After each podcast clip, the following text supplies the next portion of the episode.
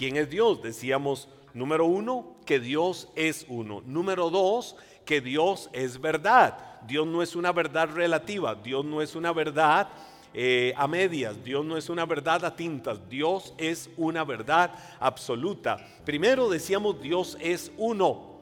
Cuando decíamos Dios es uno, eh, recordábamos aquello de Oye Israel, el Señor nuestro Dios es uno, que decíamos que ese es en el contexto de los judíos el famoso Shema Israel, que es la primera frase que le enseñan a los niños cuando hablan y les dicen, ah, les enseñan a que aprendan a decir Shema Israel Hashem Adonai Hashem Elohenu o, eh, Shema Israel Hashem Elohenu Hashem Ehai que significa el Señor nuestro Dios es uno. Y los niños aprenden eso. Hablábamos de que Dios es verdad, Dios es verdadero, Él es real, Dios es un Dios poderoso, Él es el Dios de la vida, Él es el Rey eterno. Hablábamos de que Dios es luz, de que Él es la lámpara que brilla y alumbra en el camino de nuestra vida. Hablábamos también, número cuatro, de que Dios es amor y por eso una persona que dice conocer a Dios es una persona que tiene que saber amar. Y tiene que saber amar más que por emoción, tiene que saber amar en la práctica o tiene que saber amar por decisión, no por emoción. Cuando digo por decisión es que muchas veces amar significa bendecir cuando te maldicen. Muchas veces amar significa perdonar cuando te han hecho un daño. Eh, que ahí es donde hemos dicho que eh, amar cuando te han hecho algo no necesariamente es abrazar a la persona y estar en, una relación dulce y emotiva y cercana. No, no, no, no. Es actitud, actitud de perdón, actitud de bendición, aunque te hayan agraviado. Ahora, quiero seguir hablando un poco esta noche de lo que es Dios. La pregunta es, ¿quién es Dios? Dios es el Dios que lo sabe todo. Dios sabe todas las cosas. Cuando decimos que Dios sabe todas las cosas, lo que estamos diciendo es que Dios es omnisciente. Dios tiene varios atributos en su carácter, en su personalidad, que reflejan o caracterizan lo que Él es. Eh, cuatro muy significativos. Dios es omnisciente, Dios es omnisapiente, toda sabiduría, Dios es omnipotente, todopoderoso y Dios es omnipresente, presente en todo tiempo. Pero quiero tocarte hoy la, la, omnisciencia de Dios para poner un fundamento eh, con un versículo. Primera de Juan, capítulo 3, en el versículo 20, la Biblia dice, pues si nuestro corazón nos reprende, Dios es mayor que nuestro corazón y Él sabe todas las cosas. Dios sabe todas las cosas. Ahora, lo que la Biblia dice es que muchas veces el corazón viene y te reprende. Muchas veces el corazón viene y te jala las orejas. Muchas veces viene el corazón y hemos, hablado en otros momentos de la intuición del espíritu. Muchas veces hemos hablado de la conciencia. Podemos ligarlo. Eh, a veces tal vez alguien va a tomar esto y dice voy a beber. No, pero esto es malo. Esto sabe mal. Esto me va a hacer daño. Esto me va a afectar. Eh, y tal vez a ti no te afecta, pero a mí sí. Entonces, si mi corazón me está reprendiendo y mi corazón me dice que no lo haga, mejor no lo voy a hacer, porque por conciencia puede ser que yo vaya a pecar. Ahora, la Biblia dice, si eso lo hace el corazón, quiero decirte que Dios es mayor que el corazón. ¿Por qué? Porque Dios sabe todas las cosas. ¿Cómo es esto de que Dios sabe todas las cosas? Antes, decía el salmista, de que llegue la palabra a nuestros labios, ya Dios la conoce. Dios conoce el pasado, el presente y el futuro. Ahora, eh, ¿por qué Dios que conoce todas las cosas permite muchas veces las situaciones? Dios nos ha dado la libre decisión, el libre albedrío, la libre voluntad al ser humano ah, para que nosotros, en la sabiduría que Dios ha dado a cada uno de nosotros, pudiendo discernir entre lo bueno y lo malo, lo mejor y lo que no es lo mejor, tomemos en la vida, en el camino, en el rumbo de la vida, las mejores decisiones. Entonces, ah, Dios ha delegado la responsabilidad, la libertad al ser humano para que sea el ser humano el que escoja las decisiones y las acciones, el camino, el rumbo de su vida. Aunque Dios sabe y conoce todas las cosas, pero yo sí puedo decirte que en su perfecta voluntad es que el camino de tu vida, Él sea el que lo guíe. Decirle, Señor, yo rindo mi vida para que tú guíes mis acciones y guíes el camino de mi vida. Entonces, Dios es omnisciente y Dios todo lo sabe. Dios tiene control de todas las cosas y si de algo puedes tener seguridad en el camino de tu vida es eso. Dios es omnisciente, toda sabiduría, todo conocimiento, toda presencia, toda realidad en todo momento. Número 6 Decía número 5, Dios lo sabe todo. Número 6, Dios está en todas partes. Ahí estamos hablando ya no de la omnisciencia de Dios, de que Dios todo lo sabe. Cuando decimos que Dios está en todas partes es que Dios es omni, totalmente presente. ¿Cómo es esto de que Dios está presente en todo lado? Uno de los salmos más bellos, hay 150 salmos, son bellos todos, tienen gracia, sabiduría, una riqueza, un lenguaje, eh, no solo lo narrativo, lo poético que caracteriza a los salmos, 150 eh, salmos que entran dentro de la poesía hebrea.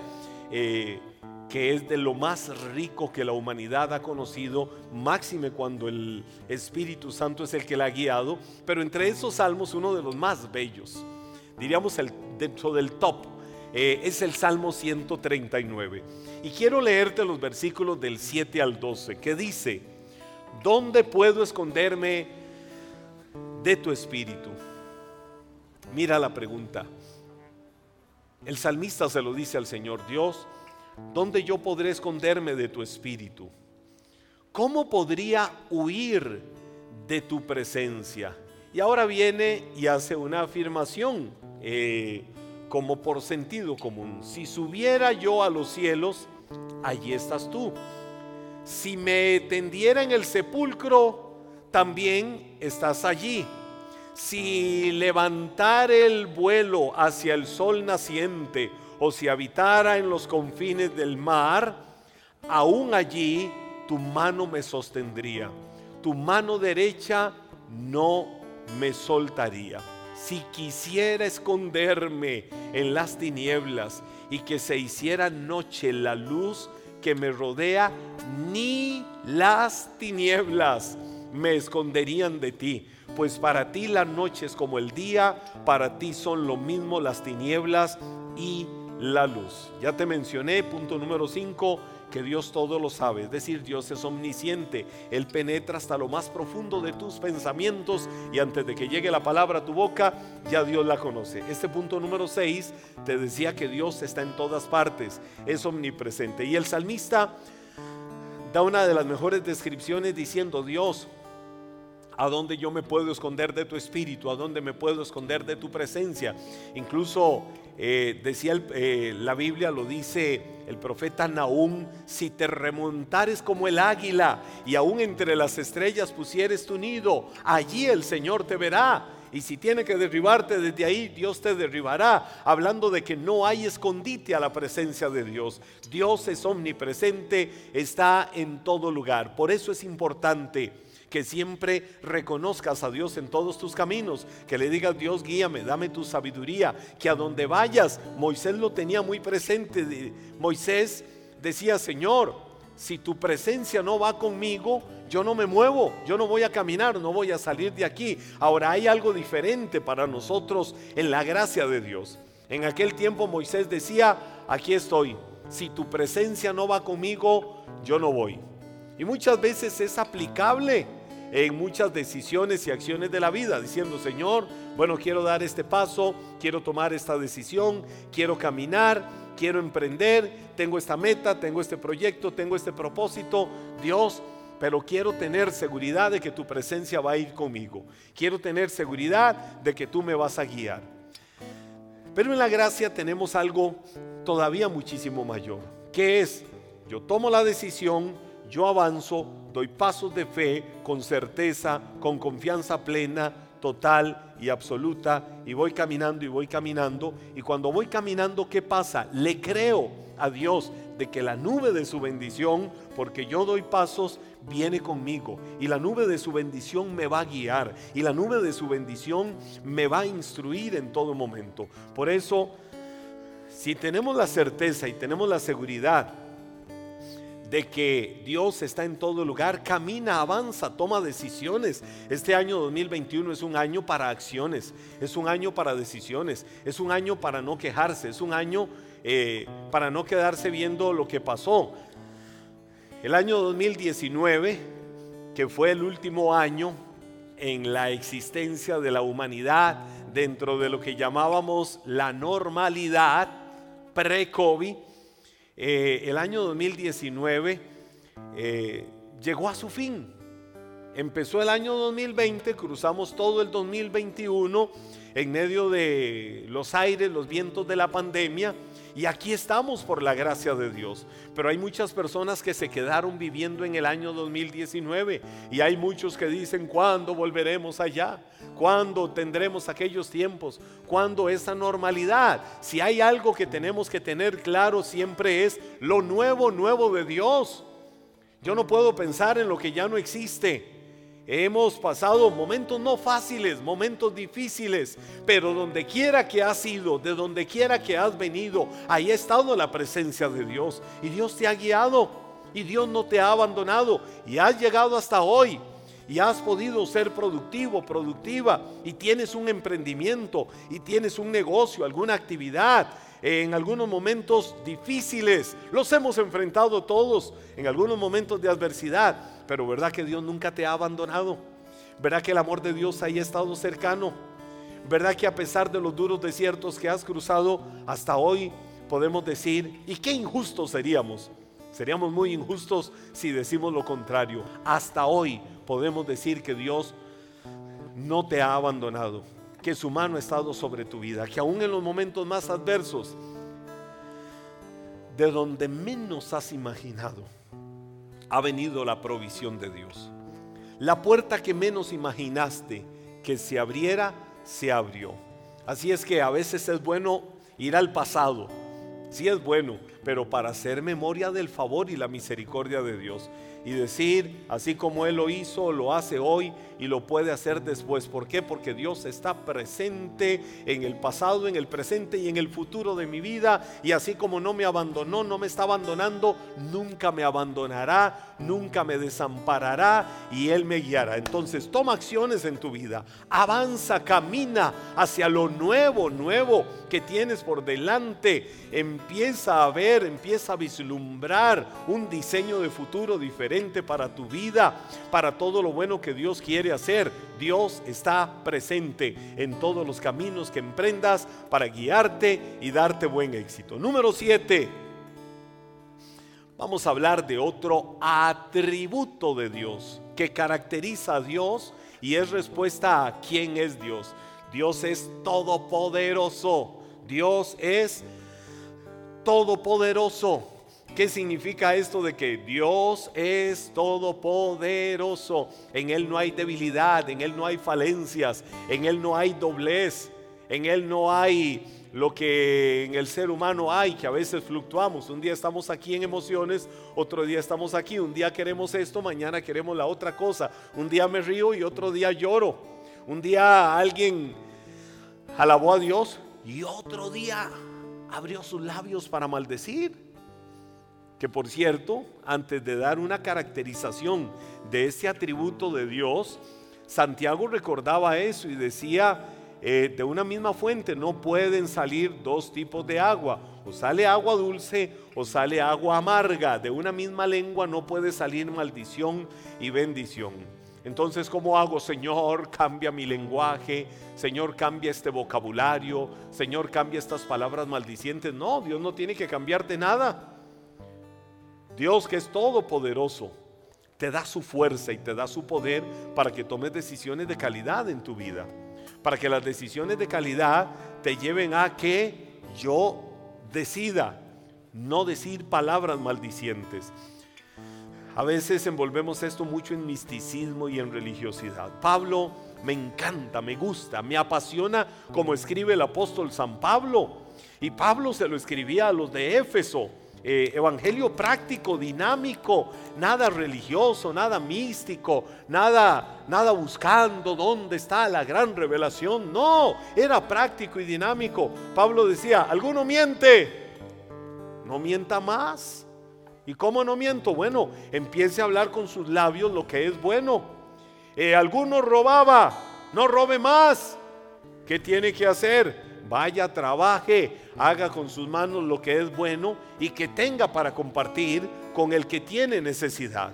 Ah, la, la Biblia habla ninguna palabra corrupta o corrompida, que también se usa el término, salga de la boca de ustedes. Hablen la que sea necesaria, que por cierto, la Biblia no dice hablen y brinca a la que edifica, dice hablen la que sea necesaria. Ahí sí, ahí sí podemos decir, Señor, dame sabiduría y ponle freno a mi lengua, Señor, cuando quiero hablar lo que no es necesario.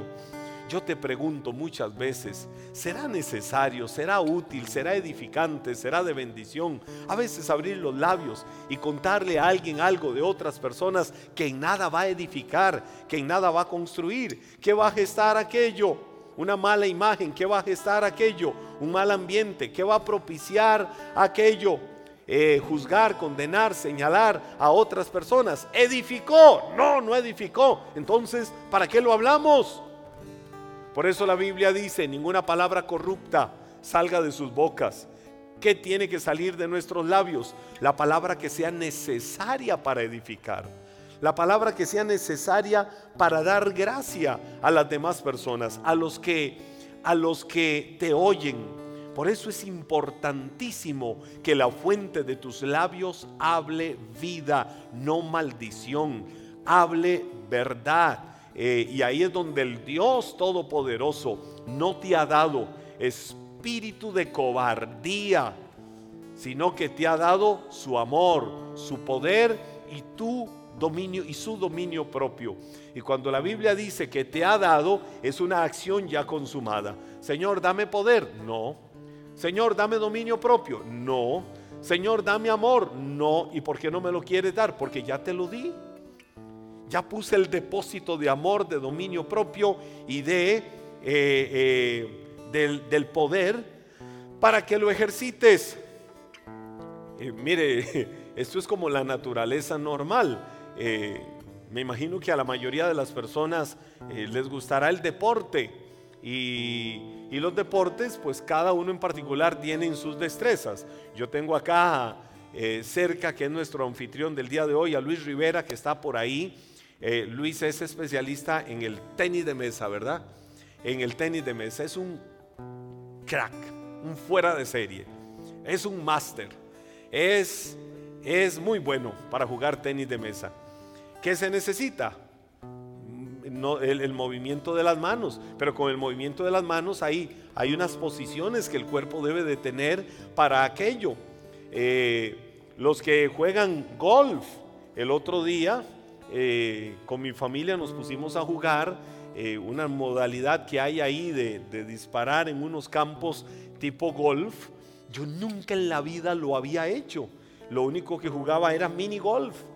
Eh, donde ha habido un mini golf y llegamos a un lugar y decimos, mira, hay un mini golf, pues vámonos a jugar. Feliz siempre con mis hijos, con Gabriel y Josué jugando mini golf. Pero cuando se trataba de, de aquello, yo decía, ah, ah, ah, esto no es tan fácil como se ve. Eh, se necesita una destreza para hacerlo, se necesita una destreza para desarrollarlo. ¿Saben qué sucedió al día siguiente? A levantarme, no lograba levantar mis manos, no soportaba el dolor.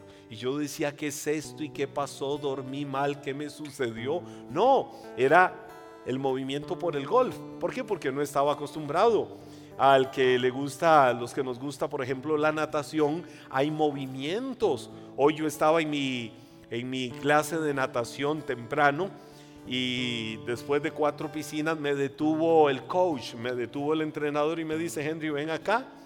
Y yo, ¿qué pasó? Me dice, hay algo que estás haciendo mal. Este, la técnica no la estás haciendo de la mejor manera, la estás haciendo hacia adentro. Y ya me decía cómo hacerla alargando para que mi cuerpo se moviera de la mejor forma, para que mi cuerpo me ayudara a la extensión y no estuviera casi como cruzando los brazos. Eh, a los que nos gusta el atletismo, eh, también Dios nos ha dado destrezas. Dios te ha dado manos, Dios te ha dado tus pies, tus piernas, Dios te ha dado sabiduría, Dios te ha dado habilidades para las manualidades, Dios te ha dado gracia para, para cocinar. Haces unas recetas increíbles, eh, haces unas comidas deliciosísimas, aviva más ese talento, desarrollalo más. ¿Por qué? Porque fue Dios quien te lo dio. Tienes una habilidad increíble para los negocios. Tienes una habilidad para persuadir. Úsalo de manera lícita, de manera correcta, para, para poder desarrollar proyectos, para poder desarrollar una visión hacia cosas grandes. Eh, pero ¿qué es lo que te estoy diciendo? Dios te lo dio. No le digas que te lo dé. Tenemos nosotros que reconocer más el potencial de todo lo que Dios nos ha dado. Dios te dio muchas cosas. De todo su poder, de toda su grandeza, todo lo que ya consumó, todo lo que ya puso en tus manos, vamos, ejercítalo desarrollalo de la mejor forma, avívalo cada día, que no se atrofie tu potencial, que no se atrofie la grandeza de todo lo que Dios ha puesto en tu vida, para que emprendas. Él es el Dios todopoderoso, pero creámoslo en la práctica. Si Él es todopoderoso, algo, algo de todo lo poderoso que Él es, ya tuvo que haberme dado porque yo soy su hijo y porque tengo al Espíritu de Dios morando en mi vida. Y dice la Biblia, no hemos recibido al Espíritu que proviene del mundo, sino el Espíritu que proviene de Dios, para saber qué es todo lo que Dios nos ha concedido. Dile Dios, que se avive el fuego del don tuyo en mi vida, que se aviven los talentos, la creatividad y todo el potencial que tú me has dado. Es tiempo de avivarlo y de creer en lo que hace el Dios Todopoderoso. Pero hay una palabra que yo quiero que la internalices. Más allá de todo lo hermoso que es esto, internaliza este versículo. Salmo 91, verso 1. Dice la Biblia, el que habita al abrigo del Altísimo y se acoge a la sombra del Omnipotente. Recuerdo tener una enseñanza sobre todo el Salmo 91. Amo ese salmo también. El que habita al abrigo del Altísimo morará bajo la sombra del Omnipotente. Diré yo al Señor, esperanza mía, castillo mío, mi Dios, en quien confiaré. Él te librará del lazo del cazador, de la peste destructora, con sus plumas te cubrirá, escudo y adargue su verdad. No tendrás temor al terror nocturno, ni saeta que vuele de día, ni pestilencia que ande en la oscuridad. Y ahí podemos seguir diciendo todo el Salmo 91, porque qué riqueza tiene cada una de esas palabras. Pero ¿cómo empieza el Salmo 91? Acabamos de leerlo, hablando del Dios Todopoderoso. Dice el que habita, dice el verso 1, el que habita al abrigo del Elohim. Elohim, esa palabra hebrea que define uno de los nombres de Dios, es altísimo en nuestro castellano.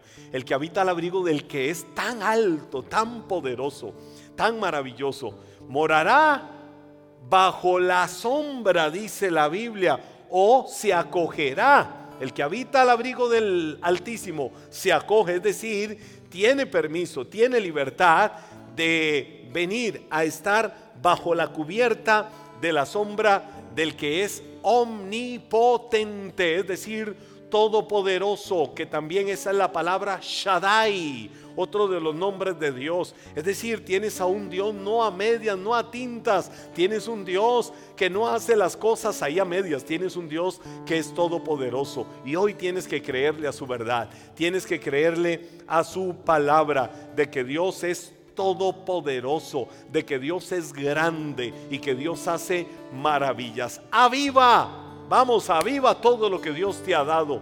Desarrollalo más, toca puertas, emprende, avanza. 2022, año de la restitución de Dios. No permitas que nada te limite, no permitas que nada te detenga, no mires imposibilidades humanas cuando tienes a un Dios que hace las cosas posibles. No mires ni siquiera edad. No, no, no, no mires edad. Ay, si yo tuviera los años que tenía antes para hacer. No lo hiciste, pero estás vivo, estás viva. Es el tiempo de emprender, es el tiempo de desarrollar, es el tiempo de cambiar tus patrones de conducta, de mentalidad. Cambia tu manera de pensar para que cambie tu manera de vivir. Cámbiala y mira lo que Dios puede hacer. Hoy yo te estoy invitando para que conozcas quién es Dios. Te estoy invitando para que admires la grandeza del Dios que hace cosas poderosas. Y no te cruces de brazos, que el favor de Dios se aviva y se desata para tu vida. Padre, yo quiero enviar en este momento esta palabra que hemos compartido, Señor, al corazón de cada persona, de cada uno de tus hijos, de cada hombre, mujer que está con nosotros en esto que llamamos las noches del Espíritu Santo de Iglesia Maná. Señor, oro para que venga un despertar, un avivamiento a los corazones. Oro, Señor, para que la sabiduría del cielo les cubra, les ministre, Señor, de tal manera que puedan entender quién es Dios y lo que tú quieres hacer en sus vidas, lo que tú quieres hacer en cada uno de ellos, Señor. Que tu presencia bendita, Señor, que es real, llegue y hable en particular a cada corazón sobre las acciones para sus vidas. Hable en particular a cada corazón, Señor, sobre cómo avanzar, cómo proyectarse, cómo no lamentarse, cómo no quedarse en el camino. Porque por nosotros humanos, Señor, fallamos. Por nuestra humanidad nosotros podemos quedarnos. Por nuestra humanidad nosotros podemos cambiar muchas veces. Pero Dios no cambia. Dios tú eres inmutable. Tú eres el mismo por siempre. Tú no eres hombre. Y si no eres hombre, Dios, tú no mientes. Tú no eres humano y por lo tanto no cambias de parecer, Señor. Siempre que has hablado, has actuado, Señor. Y hoy estás hablando por tu palabra, Señor. Siempre que has prometido, has cumplido. Porque Dios, tú eres veraz y todo lo bueno, todo lo perfecto, todos los maravillosos regalos que descienden a nuestras vidas de parte tuya, oh Dios, es porque tú lo has creado, el Padre de las luces, en quien no hay sombra, que en su camino va variando. Señor, no, tú eres todopoderoso, eres todo presente. Señor, tú eres toda sabiduría y tú eres veraz, eres un Dios inmutable, eres un Dios infalible, eres un Dios veraz, Señor, y hoy creemos a tu palabra y por tu palabra, Señor, hoy se aviva en el corazón de tus hijos lo que has puesto y lo que has depositado. Señor, la grandeza tuya se aviva y se manifiesta en cada uno. Si tenemos un Dios grande, podemos creer que vamos a llegar a cosas grandes. Si tenemos un Dios que es uno, tenemos un Dios que es verdad, tenemos un Dios que es la luz, tenemos un Dios que es amor, tenemos un Dios que es eh, toda sabiduría, tenemos un Dios que es toda presencia, que es todopoderoso y que no varía, que es inmutable. Señor, podemos decir gracias, porque también en medio de toda la grandeza de lo que tú eres, eres el refugio de nuestras vidas, Señor.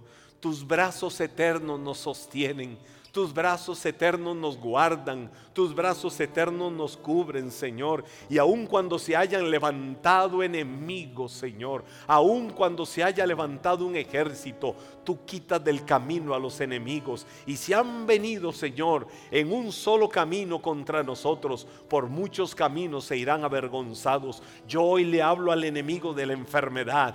Yo hoy le hablo al enemigo de la salud en el cuerpo de tus hijos. Hoy, Señor, le hablo a ese cáncer. Hoy le hablo, Señor, a esa enfermedad que no tiene un diagnóstico claro. Hoy le hablo en el nombre de Jesús a esa crisis de salud que se ha venido sobre esta persona. En el nombre de Jesús, enemigo del cuerpo, creado en lo oculto, en el amor de Dios, en el vientre de una madre. Ahora mismo te vas de ese cuerpo y declaro palabra de sanidad, palabra de bendición, palabra de libertad. Hoy le hablo al enemigo de la ira, le hablo al enemigo de la violencia, en el nombre de Jesús, en el nombre de Jesús ahora mismo, que ese enemigo suelte esos corazones por una acción decidida de dejarse gobernar desde hoy por el amor y el poder del Dios grande, del Dios fuerte, del Dios que puede revertir cualquier situación en su amor. Yo lo creo y declaro y desato esta palabra en el nombre de Jesús. Hoy le hablo al enemigo llamado depresión, que se ha levantado para destruir, que se ha levantado para dañar. Hoy le hablo a toda corriente del enemigo que ha venido a destruir la vida de la juventud, que ha venido a destruir a tantas personas en el nombre bendito, que sobre todo nombre cortamos y cancelamos toda influencia sobre las mentes y los corazones y ahora mismo se desata el poder vivificador de Dios sobre esas vidas. Yo lo creo y lo declaramos en el bendito nombre que sobre todo nombre, en el nombre de Jesús que te ministre la paz de Dios, que te ministre el amor de Dios y te robustezcas, te fortalezcas en su amor.